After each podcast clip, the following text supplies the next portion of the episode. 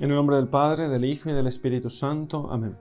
Queridos amigos, vamos a hacer la lección divina del Evangelio según San Marcos, capítulo 6, versículos 7 al 13. Entonces, llamando a los doce, comenzó a enviarlos de dos en dos, dándoles poder sobre los espíritus inmundos, y les ordenó que no llevasen nada para el camino, sino solo un bastón ni pan, ni alforja, ni dinero en el cinto, sino que fuesen calzados de sandalias y no se pusieran dos túnicas. Y les dijo, Donde quiera que entréis en una casa, quedaos allí hasta el momento de salir del lugar. Y si en algún lugar no quieren recibiros y no se os escucha, salid de allí y sacudid el polvo de la planta de vuestros pies para testimonio a ellos o contra ellos. Partieron pues y predicaron el arrepentimiento. Expulsaban también a muchos demonios y ungían con óleo a muchos enfermos y los sanaban. Bien, vamos a hacer la lección de este texto. Dice que saliendo de allí, o sea, después de... Perdón, entonces llamando a los doce, esto fue después del rechazo de Jesús en Nazaret.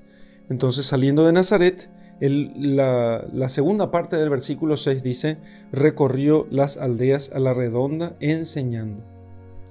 Entonces, saliendo, entonces, llamando a los doce, eh, mientras iba recorriendo las aldeas enseñando en esta misión apostólica que, que iba haciendo nuestro Señor Jesucristo con, en compañía de sus apóstoles, en algún momento después de la salida de Nazaret, eh, llamó a los doce y comenzó a enviarlos de dos en dos.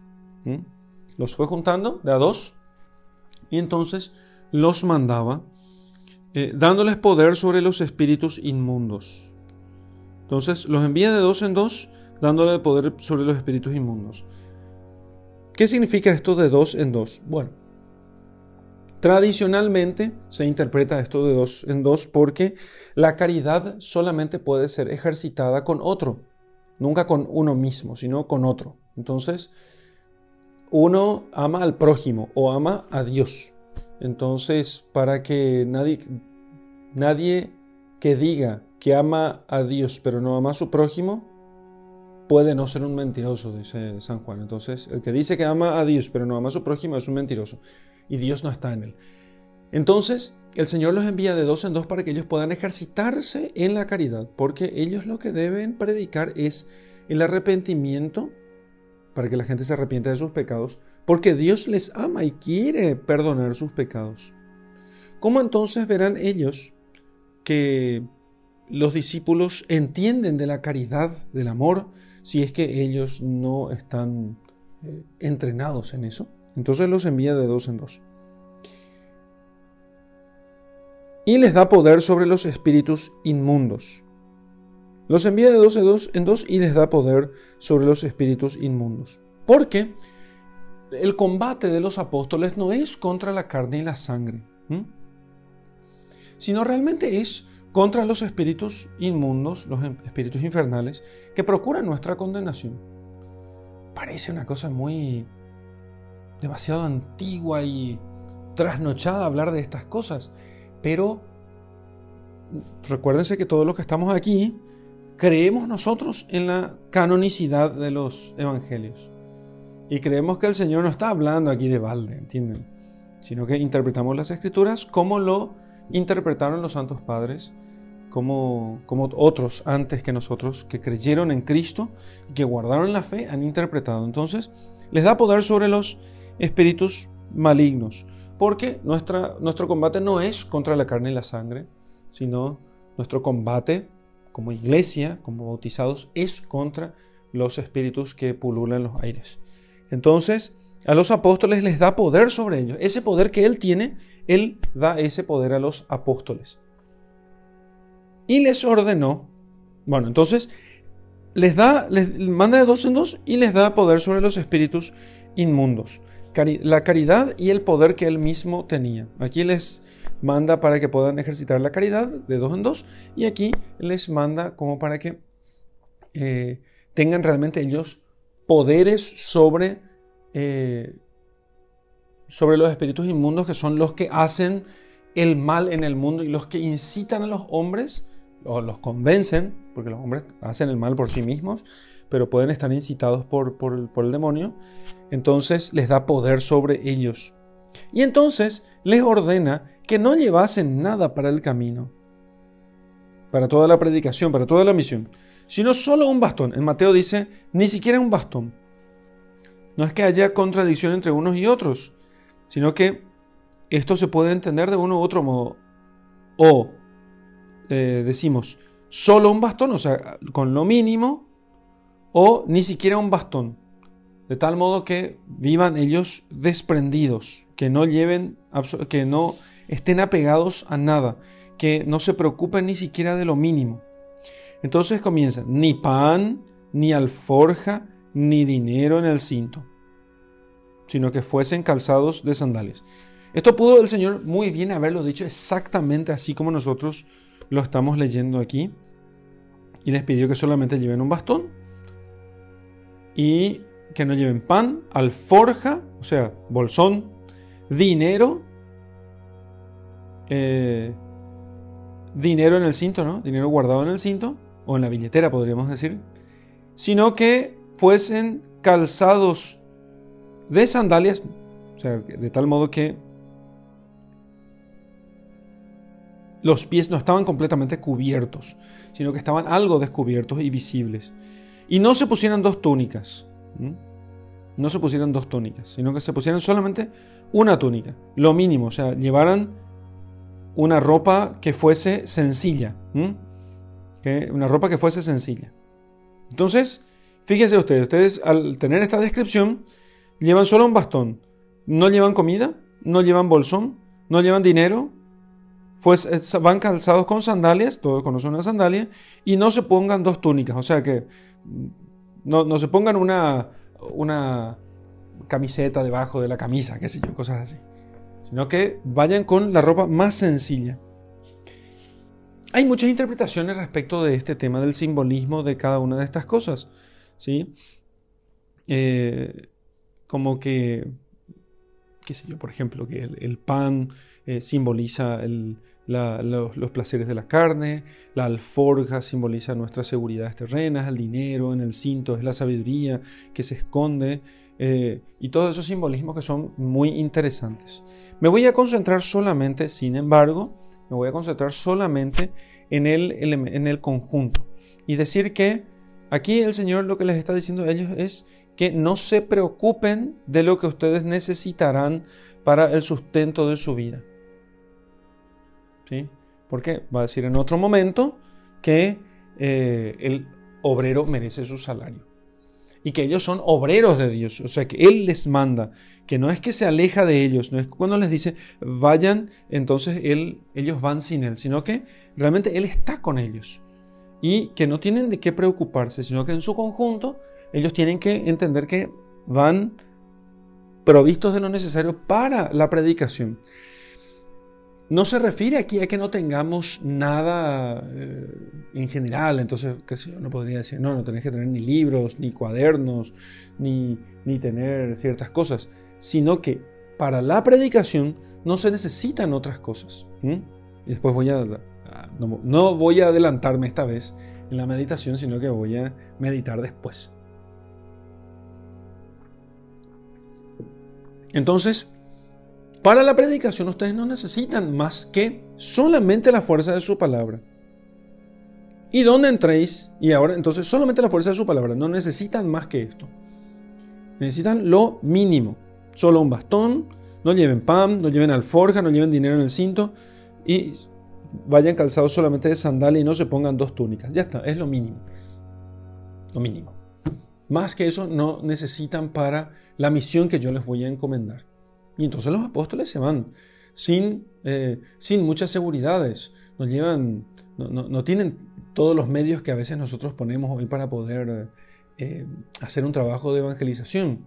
Y cierto, hay trabajos de evangelización que necesitan mucho más que dos túnicas. Por ejemplo, grabar esta lección necesita mucho más que dos túnicas. ¿Qué sé? Una cámara cuesta eh, cuesta mucho más que dos túnicas o cien túnicas. No sé, una, cámara fotográfica, la luz, lo que sea. Hasta parecería que nosotros estamos faltando con, con el mandamiento que está dando el Señor aquí. Entonces, lo que tenemos que ver es entender qué es lo que el Señor está, nos está diciendo con esto. ¿sí? ¿Qué es lo que el Señor nos está diciendo? Y que tiene mucha razón. Que para la predicación del Evangelio no se necesita. Podemos nosotros agregar cosas. Podríamos nosotros agregar cosas. Y de hecho después los apóstoles usaron de todos los medios que de que la providencia les había eh, conferido, les había entregado todos los medios que el tiempo les proporcionaba para poder predicar el Evangelio. Eh, incluso la, sabiduría de las filosofías de su tiempo, las bibliotecas, eh, la tecnología del, escrita sobre el papel o sobre el papiro, etcétera, qué sé yo. Todo ese tipo de cosas los cristianos han utilizado para enseñar, para predicar el Evangelio. Pero en este texto el Señor nos está diciendo que básicamente que la semilla da fruto por sí misma. Y quería que sus apóstoles, en su primera misión, ellos entendieran ya esto, que el Evangelio da fruto por sí mismo. Y que si yo no tengo medios, si yo quiero, si yo entiendo que tengo que anunciar el Evangelio, si yo no tengo medios, entonces igual tengo que anunciar el Evangelio, aunque no tenga medios, porque solo necesito de lo mínimo. Volveremos sobre esto en la meditación. Entonces, y donde quiera que entréis en una casa, quedaos allí hasta el momento de salir del lugar. O sea, hasta el momento de salir del... No, no, no se pasen, podríamos decir, no se pasen visitando a otros y haciendo, eh, haciendo vida social. O también quédense en la casa de esta familia hasta que se retiren de aquel pueblo, de aquel barrio. Entonces quédense en un solo lugar. Y si en algún lugar no quieren recibirles y no se os escucha. Bueno, antes que nada, aquí el Señor está diciéndoles que, bueno, van a tener las relaciones sociales mínimas que ustedes necesitan. No está diciendo que no hablen, no hablen con nadie o cosas por el estilo, sino que quédense en esa casa hasta el momento de salir del lugar, sin estar cambiando y cambiando de, casa, sin estar queriendo relacionarse con todo el mundo. Claro que se requieren de relaciones para poder predicar el Evangelio, pero aquí lo que el Señor está diciendo es de nuevo poner lo mínimo. No es la elocuencia, la amistad, no es para que ellos digan después, sí, fulanito de tal se convirtió gracias a mi amistad. ¿Entienden? Fulanito de tal se convirtió gracias a mi elocuencia, gracias a los medios, gracias a que tuvimos un evento con todos los medios técnicos que necesitábamos, etcétera, etcétera. Todo ese tipo de cosas. Es poner el, la efectividad los frutos del Evangelio más bien en cosas humanas o materiales que en la gracia. O en cosas espirituales inclusive, porque las relaciones que tenemos de amistad con las personas no son materiales, son espirituales. Pero en cualquier cosa que no sea la gracia, en cualquier cosa que no sea la gracia, ¿entienden? Entonces, y quédense entonces allí hasta el momento de salir del lugar. Y si en algún lugar, si en algún lugar no quieren recibiros y no se os escucha, Salid de allí y sacudid el polvo de la planta de vuestros pies para testimonio a ellos. O sea, como último intento, ya que no les escucharon, sacudan el polvo que era como una especie de maldición y entonces den testimonio contra ellos. ¿sí? Después va a decir el Señor en otro evangelio, en Lucas, que eh, en el día del juicio final, el juicio de aquel, de aquella, de aquel pueblo será peor, ¿sí? de aquel aquella ciudad será peor que Sodoma y Gomorra en el día del juicio final. De tal modo que por lo menos con esto todavía no es que se cierren las puertas, pero al menos hace un último llamamiento a la gente porque realmente les quiere, porque Dios comienza hablándonos siempre con dulzura. Y si no le escuchamos, nos habla con dureza. Entonces, no, no, no, no pensemos que Dios no es capaz de ser duro. El que dice eso es porque leen las escrituras y no cree en ellas. Entonces, Dios usa con dureza no para castigarnos, no para perdernos, sino para amonestarnos y para, que, para, para llamarnos a la conversión. Porque quiere que nosotros nos convirtamos. Y eso, eso es siempre, siempre ese es el motivo último de la cuestión. Por eso nadie puede decir que no, no, no necesita de purificaciones. Partieron pues y predicaron el arrepentimiento. ¿Qué predicaron? El arrepentimiento. Uh, qué duro. ¿Por qué no predicas mejor el amor de Dios? Eh, ¿Por qué no predicas mejor que, eh, que somos todos hermanos y que, y que es todo lindo y muy bonito? Entonces, que Dios quiere a todos sus hijos por igual. No. Fueron y predicaron el arrepentimiento. ¿Sí? Así, esto está al estilo propio de Marcos, que es breve, es súper escueto, mega espartano. ¿eh? Entonces, eh, lacónicos, porque los espartanos eran de lacedemonia, en los lacedemonios o, lacónicos. Entonces, cuando alguien dice, sí, no, ¿por qué? ¿Cuándo? Ayer. Respuestas breves, lacónicos. Y aquí Marcos está, es muy propio de Marcos ese laconismo. Entonces fueron a predicar el arrepentimiento. Por supuesto que pudieron haber predicado también el amor de Dios, su misericordia, pero el objetivo último es que la persona se arrepienta de sus pecados y se vuelva a Dios. Ese es el tema. Que se arrepienta de sus pecados y que vuelva a Dios. No hay otro objetivo en toda la predicación. No hay otra finalidad. No se trata de hacer una especie de animación para que la gente esté animada pastoralmente, por favor. El fin de la pastoral, el fin de la predicación, el fin de la iglesia es la salvación de las almas. Por eso el Código de Derecho Canónico termina diciendo que la salvación de las almas es la suprema ley. Y, y que ese es el objetivo final. Y para que las almas se salven tienen que arrepentirse de sus pecados que Dios que es misericordioso perdonará a quienes se arrepientan. Si se arrepienten, Dios les perdona. Si se arrepienten, Dios les perdona. Entonces, por eso ellos van a predicar el arrepentimiento. Y que Dios les va a perdonar a las personas si se arrepienten. Expulsan también a muchos demonios, usando aquello como señal de que han llegado al reino de Dios y ungían con óleo a muchos enfermos y los sanaban. O sea, para que vean ustedes como aquí tenemos el texto de, donde muestra el origen de uno de los sacramentos, el sacramento de la unción de los enfermos. De tal modo que entendamos que ninguno de los sacramentos, y aquí en especial, en este caso, en particular, mejor dicho, el sacramento de la unción de los enfermos ha sido querido por Jesucristo y ha sido inventado por Él, instituido, mejor dicho, instituido por Jesucristo y dado a los apóstoles que ya utilizaron eso en su primera misión. Imagínense ustedes. En la primera misión apostólica, ellos eh, utilizaron ya óleo bendecido por Jesucristo, por supuesto, y que es el óleo que ellos ponían sobre los enfermos. Era como para que Jesucristo tocase a los enfermos también. Por eso, entonces, después, más adelante, cuando ya Jesús ordena a sus discípulos como obispos en la noche de la última cena, entonces ellos tienen el poder también ya de bendecir los óleos y hacer presente a Jesucristo, ordenar un sacerdote, dictar normas para la administración de los sacramentos, eh, bendecir los óleos, de tal modo que a través del obispo, Jesucristo, en el obispo, toca a los, a los hombres. Por eso los sacramentos son como el toque de Dios.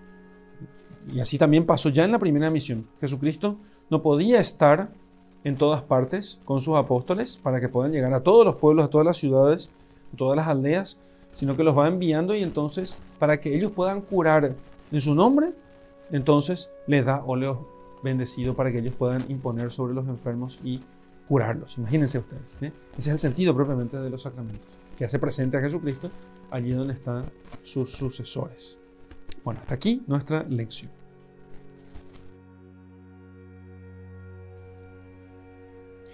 Vamos a meditar este texto que es muy importante porque nos habla de la misión de la iglesia. La misión de la iglesia eh, no lo decimos en sentido de mm, lo único que la iglesia tiene que hacer. Porque aquí, digamos que sintéticamente nos habla a nosotros de lo que es la iglesia y de lo que la iglesia debe buscar. ¿sí? Eh, de lo que la iglesia, a dónde la iglesia debe apuntar. Entonces, Jesús, fíjense cómo está esquemáticamente. Jesús llama a los doce, los envía de dos en dos, les, eh, les da poder, enviándoles les da poder, ¿sí? o sea, al, enviarles les da poder, les confiere el poder y luego le da las instrucciones. ¿sí? no lleve nada para el camino, solamente en bastón, no pan, no alforja, no dinero en el cinto, eh, que fuesen solo sandalias, no se pongan dos túnicas, donde quiera que entre tal cosa, etcétera, etcétera. Entonces va dando instrucciones. Y al final partieron pues y predicaron el arrepentimiento. Entonces, los llama, los envía confiriéndole poderes o sea, les, les ordena en cierto modo, ¿sí? No, es que lo ordene al sacerdote aquí todavía, pero les ordena en cierto modo y les eh, da instrucciones. les da instrucciones de cómo tiene que ser la predicación. Y luego ellos van predicando el arrepentimiento. Entonces, la misión de la iglesia también, en este esquema de la vida de la iglesia, también está, eh, hace lo mismo. El Señor primero nos llama. Nosotros no estamos en la iglesia porque porque nosotros hemos elegido a la iglesia. Y de hecho, en ese sentido creo que el católico tiene muy fuerte conciencia de que Dios es el que le llama a la fe, porque como nosotros recibimos el bautismo, nosotros recibimos el bautismo por voluntad de nuestros padres. Entonces, eh, por supuesto que si creciéramos como cristianos, lo más probable y lo más seguro en el 99% de los casos es que la persona termine siendo cristiano cuando sea grande y pidiendo el bautismo. Pero si eso va a ser casi siempre así, entonces es mejor, la iglesia ve mejor que ya se bautice a los niños. Em, pero ese no es el tema de la, de la meditación, sino el tema de la meditación es que por el hecho de que somos bautizados cuando todavía somos párvulos, sin uso de razón, y ya venimos al mundo eh, entendiendo todas las cosas en clave cristiana, entonces nos es más fácil entender aquello de que somos llamados por Dios, que no somos nosotros los que le elegimos a Dios, sino que es Dios quien nos elige. También Dios nos llama, así es que, aunque yo pidiera el bautismo a los 30 años, también es Dios el que me llama. De hecho, uno tiene conciencia del llamado de Dios de otro modo. ¿sí? ¿Y de qué modo es eso? El modo en que uno entiende que si Dios no le hubiera movido desde adentro, él no se hubiera acercado a Dios. Entonces, llama a los doce y luego comienza a enviarlos de dos en dos, dándole poder sobre los espíritus inmundos. Envío y, eh, y, digamos así, a ver, ¿cómo se dice? Entrega del poder, donación del poder. Entonces, envío y donación del poder van juntos. No es que los envía solamente, sino que los envía dándoles poder sobre los espíritus inmundos. Porque los envía dándole el poder sobre los espíritus inmundos, porque, o si no, el envío sería, sería, digamos así, no tendría sentido. Y aquí no estamos hablando solamente de los espíritus inmundos en cuanto a demonios. O sea, uno puede decir, ah, entonces les dio poder para hacer exorcismos, ¿sí? Normalmente yo le suelo decir a la gente cuando estamos de la, estábamos, en las oportunidades que yo estuve delante de un caso de, posesión o por lo menos de obsesión diabólica, entonces las personas, claro, quedan muy asustadas. Yo aprovecho, aproveché esas oportunidades, aprovechaba esas oportunidades para poder decirle a las personas, a los fieles, tranquilizarles, decirles lo siguiente, catequizarles diciéndoles lo siguiente, que en el caso de un poseso, uno, eh, claro, ve el sufrimiento de la persona y eso es dramático y realmente no, no, no queremos eso. Pero aquello solamente es pirotecnia. ¿Entienden? Es pirotecnia, por fuegos artificiales. La posesión, fuegos artificiales. Pura pirotecnia. Y entonces, eh, ¿y por qué digo eso? Porque en realidad aquello no es la obra máxima del demonio. No es la obra máxima del demonio. No es lo mejor que él puede hacer. Lo mejor que el demonio puede hacer es convencerte de que cometas pecado, dejarte en estado de pecado mortal y luego llevar tu alma al infierno sin arrepentimiento. Eso es lo mejor que el demonio puede hacer. Entonces, porque una persona puede vivir en gracia de Dios y llevar una vida muy santa, inclusive estando en estado de posesión demoníaca o diabólica. Y una persona puede estar en el completo uso de sus facultades mentales y sin embargo ser movido por el demonio. Porque hace el mal, porque peca. Y no estoy hablando aquí solamente del pecador empedernido, ¿entienden? Porque seguramente lo primero que hacemos es pensar en la vecina chismosa o... Eh, no, no, saquen la vecina chismosa. Pensar en la vecina que se viste mal y que anda por, por, por lugares indecentes, ¿eh? o en el político corrupto, o lo que sea. Pensamos nosotros en esas cosas. Eso también es malo y es obra del demonio, porque el demonio lo que hace es convencerle a esas personas de pecar y de corromperse moralmente. Y también su obra máxima, que es el fariseísmo propiamente, porque el fariseísmo es la obra máxima de, del, del mal. Es hacer que los hombres, allí donde hay bien, vean el mal. Eso es la obra máxima del fariseísmo. Y eso son obras peores en el caso del, del demonio, no la posesión. La posesión es, es simplemente pirotecnia. No es lo peor que él puede hacer, porque el poseso puede salvarse, pero el que peca, si no se arrepiente, no puede salvarse.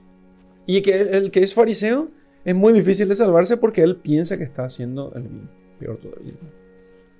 Entonces, entonces, al darle poder sobre los espíritus inmundos, no solamente está dando, entonces está dando poder en dos sentidos. Uno, que con su predicación va a mover los espíritus para que dejen al, eh, el pecado. Y en segundo lugar, porque ellos mismos, ellos mismos, a ser elegidos, Dios les da un poder especial para poder combatir al demonio. Entonces, aquellos a los que el Señor nos ha llamado al apostolado, nos ha llamado a la vida apostólica, nosotros no podemos decir que no tenemos gracias de Dios para poder vencer al pecado.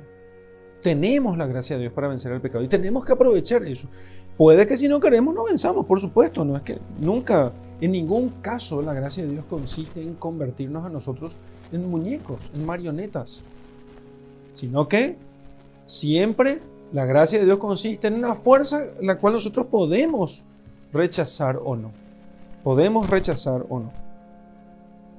Entonces, los envió dándoles poder sobre los espíritus inmundos. Les ordenó que no llevasen nada para el camino. Es muy importante que nosotros entendamos que si nosotros queremos anunciar el Evangelio, nosotros no necesitamos propiamente de equipos caros. ¿sí? No necesitamos propiamente de equipos caros. Hay un libro que me inspira mucho en esta, en esta parte de la meditación, que me, dio luces sobre estas cosas que se llama elogio, creo que se llama elogio de la pobreza, me parece, o era un capítulo nada más. El autor es el padre José María Iraburo, sacerdote español, muy piadoso, muy docto. Y el padre Iraburo escribió entonces este elogio de la pobreza, o algo así, creo que elogio de la pobreza. O si no me equivoco, también podría haber sido dentro de su serie de artículos Reforma y Apostasía. Está en, un, en el sitio web eh, infocatólica.com. Allí está, eh, o .org, no recuerdo. Infocatólica se llama el, sitio. Eh, el padre Iraburo todavía escribe allí, escribe mucho. Entonces, el padre Iraburo llama la atención sobre algo que lo viví mucho yo en mi juventud. Nosotros pensamos que los eventos de evangelización son tanto más efectivos cuanto más se gaste en ellos y cuanto más, eh, cuanto más profesional sea todos los instrumentos que se utilicen en estos, en estos eventos. Y entonces, en ciertos eventos de evangelización puede llegar a gastarse muchísimo dinero. Punto. Recuerdo yo que en mi juventud nosotros hacíamos eventos de evangelización de jóvenes y gastábamos mucho, mucho dinero. Mucho dinero para lo que nosotros teníamos, que era nada. O sea, para quien no tenía nada, cualquier cosa era mucho, pero eh, hacíamos ahorros, vendíamos entradas, conseguíamos auspicios para hacer eventos de evangelización de jóvenes. Y eso, como era continuo y teníamos cierta facilidad para hacer esos eventos, les hablo de la época del grupo juvenil, o sea, entre mis 15 y 22 años. Entonces, uno con el tiempo comienza a pensar que la efectividad del anuncio evangélico se debe fundamentalmente a la calidad de los recursos técnicos, a la calidad de los recursos técnicos. Y entonces eso no solamente se da en el que tenga que alquilar un equipo de sonido para que el predicador pueda hablar, puede darse también con aquel que piensa que tiene que tener buenos equipos de cámara, videos y filmas y luces, cosas muy profesionales para poder hacer el apostolado que nosotros estamos haciendo aquí en Formación Católica.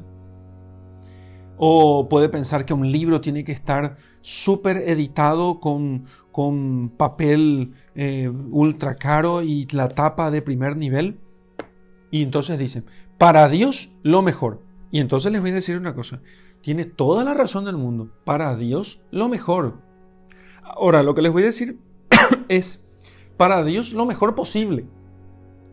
¿Entienden? Para Dios lo mejor que sea posible.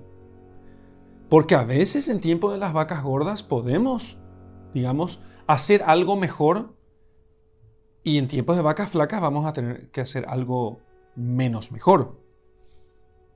Pero lo que no podemos hacer es parar de evangelizar o de anunciar el evangelio, parar de predicar el evangelio y predicar la conversión, como dice el evangelio, este evangelio de hoy, solamente porque no tenemos recursos técnicos o solamente porque no tenemos cosas externas. Llámese como quieran hábito, por el hábito religioso. No es incomún escuchar a los laicos decir, no, lo que pasa es que ustedes tienen hábito y a ustedes se les escucha.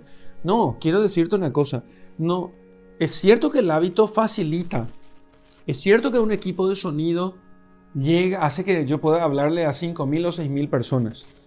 Es cierto que una conexión de internet me permite tener un sitio web, es cierto que, etcétera, todo es cierto, pero la semilla del Evangelio da fruto por sí mismo.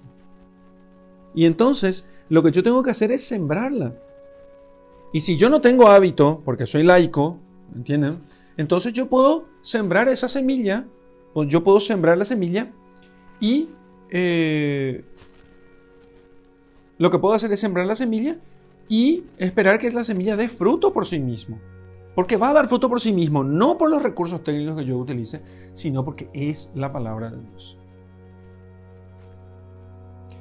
Así que entonces la técnica no es la que da efectividad a la semilla, sino que la semilla produce fruto por sí misma. Entonces, si tenés para hacer un, eh, si tenés recursos para hacer una, digamos así, un, un evento que cueste algo, con tal de que no sea demasiado, digamos, ¿eh? dependiendo, qué sé yo, si, si, tienes un evento con el Papa, por supuesto, eso va a costar mucho más dinero porque hay que traer, van a venir 3 millones de personas, venir un montón de, un montón de curas de todas partes, hay que hacer los ornamentos a la gente, el altar, etc. Claro que eso cuesta dinero, pero para la evangelización de nosotros que somos los porotos, no necesitamos ganar, gastar muchísimo dinero, ¿sí? O sea, va a ser diferente eso. Eh, incluso...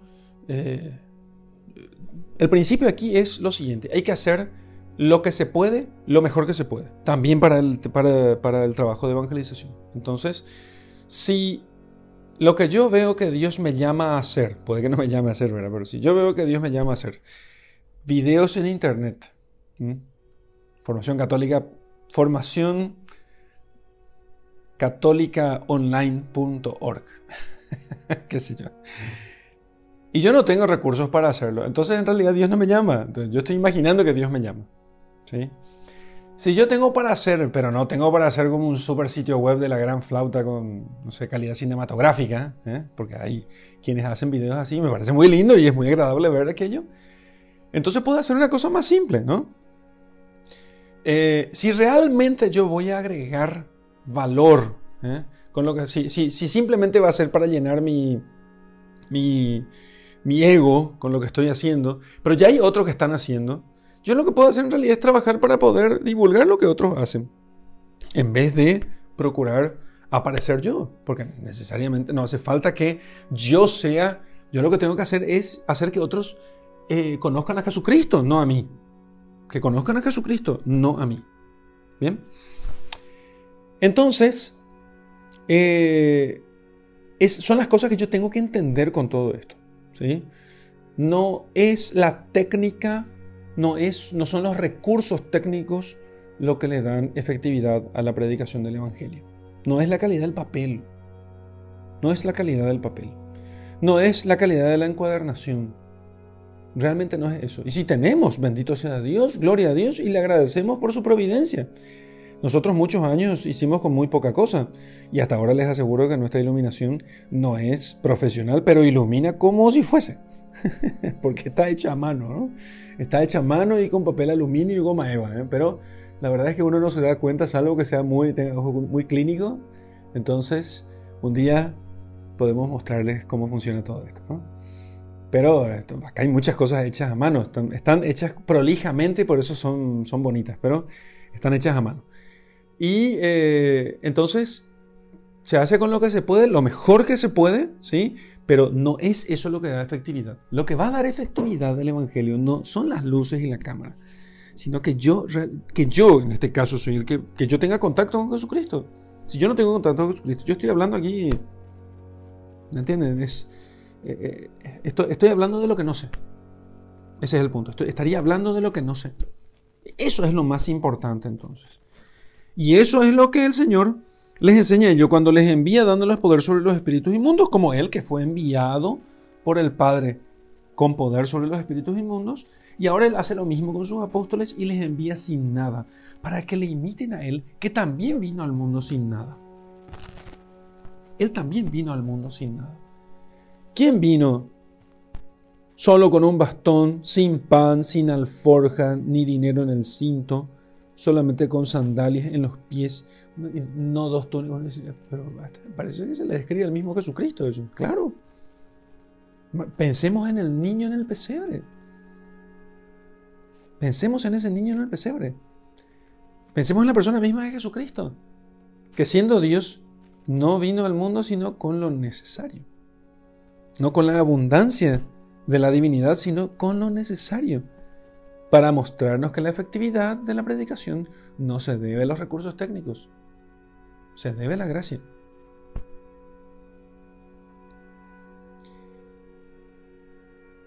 Y entonces así predicaron el arrepentimiento. Y entonces la gente se convierte. Yo he visto mucha gente, muchos, en estos casi 40, no, casi dije una pavada.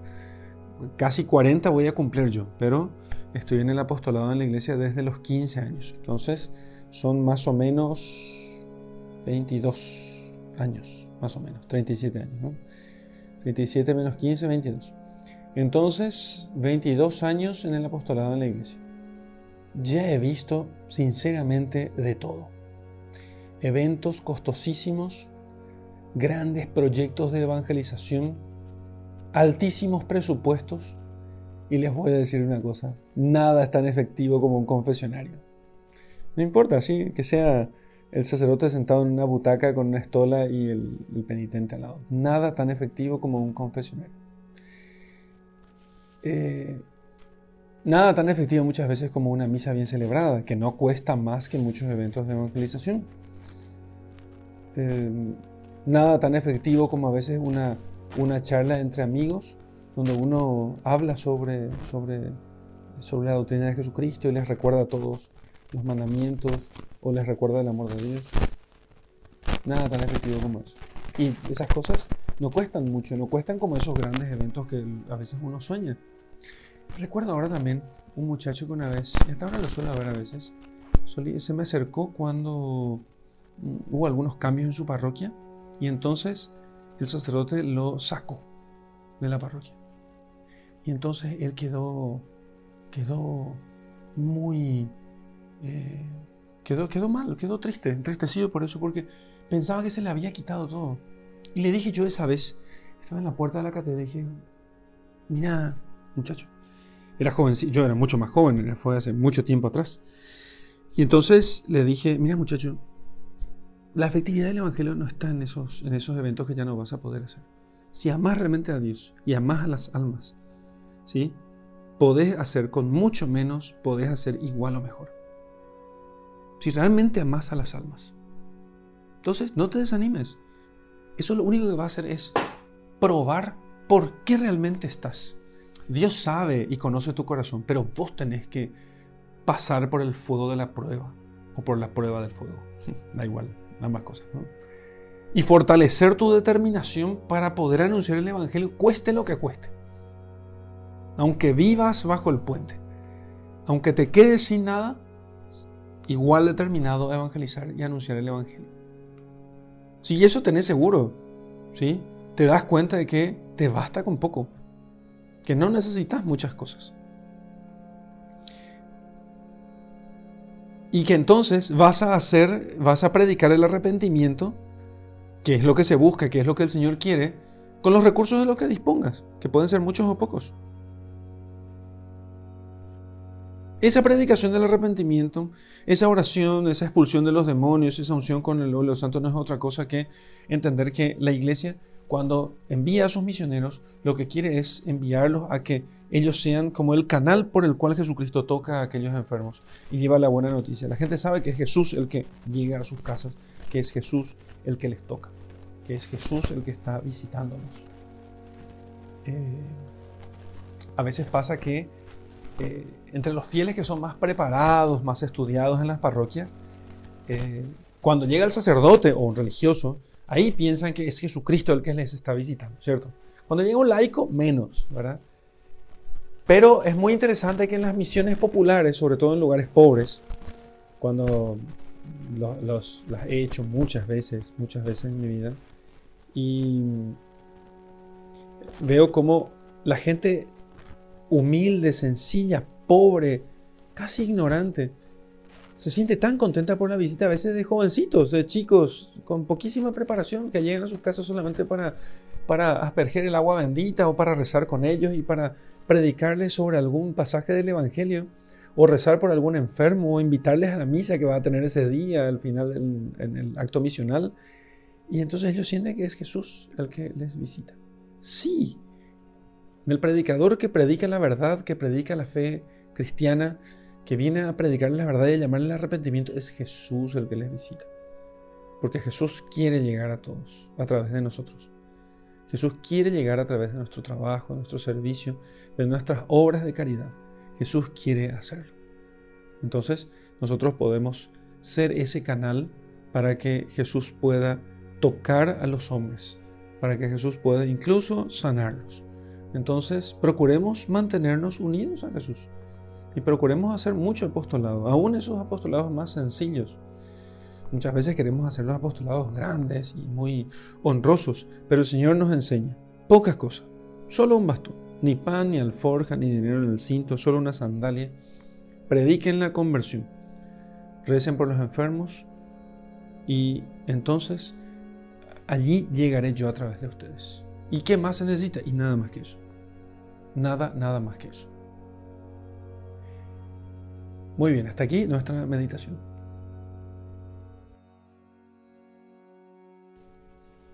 Vamos a rezar conforme a lo que hemos aprendido en esta, en esta meditación. En el nombre del Padre, del Hijo y del Espíritu Santo. Amén. Te doy gracias, Señor, porque la eficacia de la predicación no depende de mis cualidades, ni depende de, los, de lo que tenga yo para poder anunciar el Evangelio. Depende solamente de ti. Cuánta soberbia la mía muchas veces al pensar que las cosas eran eficaces por lo que yo hacía. Y sin embargo, sin embargo, son eficaces porque tú estás en ellas. ¿Qué importaría, Señor, si yo utilizara todos los recursos del mundo aunque yo dominara las lenguas arcanas y el lenguaje del cielo pudiera expresar. No tendría valor ni me sirve de nada si me falta el amor. Si me falta el amor, Señor, el amor a ti, si tú no estás conmigo porque yo no te amo, porque por el pecado te he expulsado de mi vida, entonces yo nada soy. Mis palabras serían como campana que retiñe, campana hueca, que no tiene sustancia. No tendría ningún sentido.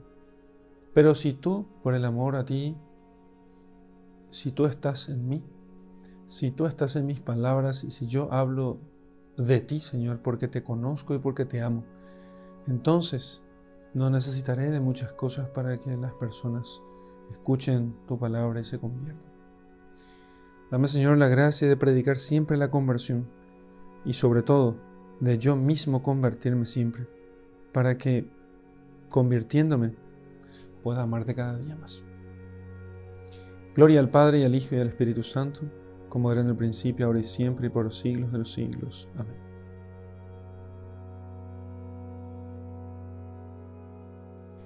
Muy bien, quiero ahora que te imagines entre los discípulos. Vas a imaginarte entre ellos y a Jesucristo hablando allí. Y entonces te vas a imaginar toda la escena del texto que leímos y meditamos. Entonces vas a imaginarte en medio de los apóstoles, vas a ser uno de los apóstoles y vas a ver cómo el Señor les va enseñando, les va predicando, les va dando las instrucciones para la misión y les va poniendo de dos en dos. Si querés podés imaginarte que te pone con aquel apóstol al que menos aguantas y con el que más vas a tener que ejercitar la caridad. Y luego quiero que sientas el camino hasta encontrar una aldea o un lugar donde viven algunas personas. Quiero que sientas el temor, el miedo, el cansancio, el agotamiento. Quiero que sientas en tu contemplación la pobreza. Pero quiero que veas cómo la gente se convierte. Si nunca tuviste esa experiencia, te recomiendo que alguna vez en tu vida por lo menos vayas a una misión, que no dejes de hacerlo para que entiendas todas estas cosas, para que el Evangelio sea completo para vos. ¿eh? Una misión siempre es una muy buena experiencia, muy buena oportunidad de poder eh, experimentar estas cosas. Y te dejo con mi bendición. En el nombre del Padre, del Hijo y del Espíritu Santo. Amén.